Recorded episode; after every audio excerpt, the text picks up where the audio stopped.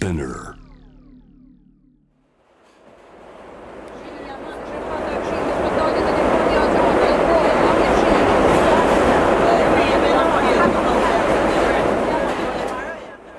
藤原信也新東京漂流ジャーナリスト伊藤詩織さんとのダイアローグ第4回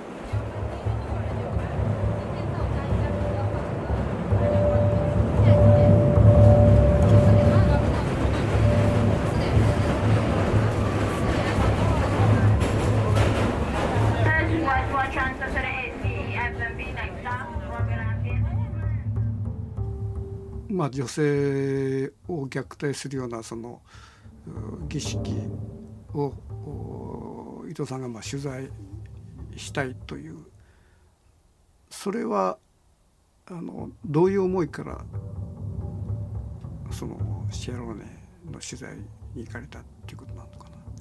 きっかけは実はこの女性季節庁の取材ではなかったんですよね。うん、あのもともと、まあ、エボラ出血熱で2年間その学校が閉鎖されていたことによって、うん、子どもたちがあの性暴力の被害を受けるケースが、うん、あのかなり上がってしまったという報告を聞いてでにもかかわらずあの政府が妊娠した女子生徒は学校に来るべきではないっていう禁止令を出したんですよね。でちょうどそれがあの裁判になっていたりしてそれを取材しに行ったのがきっかけだったんですけれどもでその取材を進める上でやっぱりあの9割の女の子女性が女性季節上を経験している。でやっぱりその通過儀礼なので切除が終わったら、まあ、一人前の女性として外に出れる、イコールそれってあの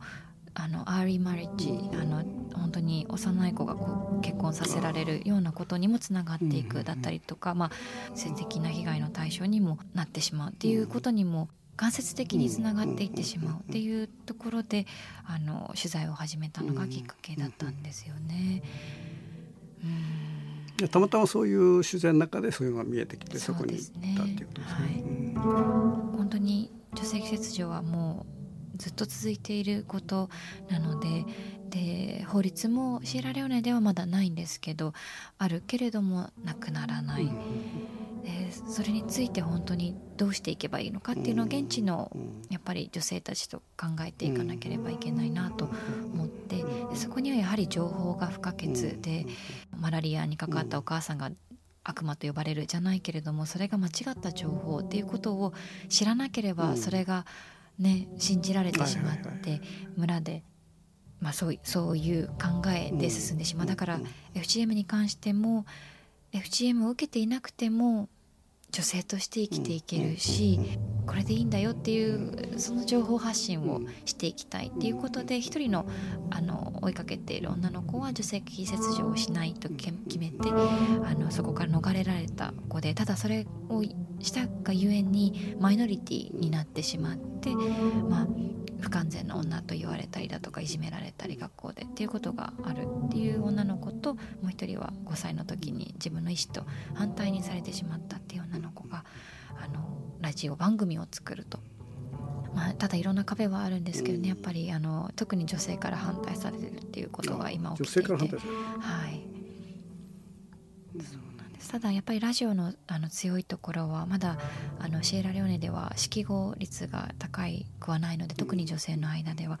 なのであのラジオで情報を届けるっていうのは一番あの有効的ですし、まあ、農村部にも伝えることができるっていうこと。ただそこの一緒に協力してくれるねあのラジオ局だったりっていうのを今探すの探している途中であったりだとか、まあ、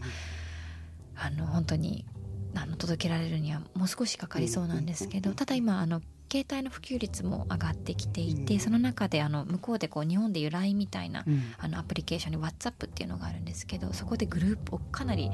あの大勢のグループ LINE を LINE というかグループチャットを作って WhatsApp のチャットを作って送る音楽をシェアするとかネットがなくても Bluetooth で近くにいる人にこう音楽を交換するっていう文化があるのでそれで自分が作った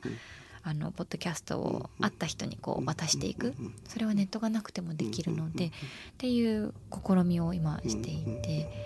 もしラジオがダメだった時、うん、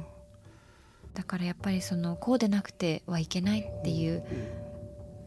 そそうじゃなくてもいいんだよってもちろん特に農村部ではまだまだ難しい。やっぱりそこの社会で生きていくっていう中では。でも少しずつそれが変わっていけばいいなと思って彼女たちは今活動していてそれがやっぱり少し自分にも重なるところがあってなかなかこういったタブーとされている問題をやっぱりそこのねその住んでいるところで私の場合は日本で話すことがすごく難しかったけれどもやっぱり海外のメディアだったり海外の人と話して発信することでそこのが突破されたことだったりそこが逆輸入してあの議論されたっていうことの経験を踏まえて同じように外からこうサポートして発信することと内側のその草の根的にねあの発信していくことっていうのは同時にやっていかなければいけないなと感じていますね。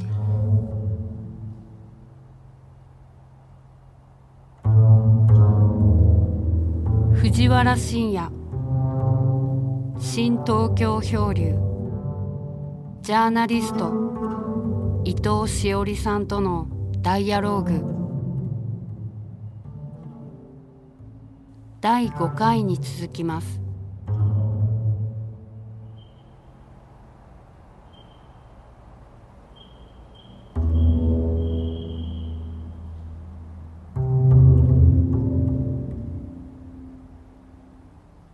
うん。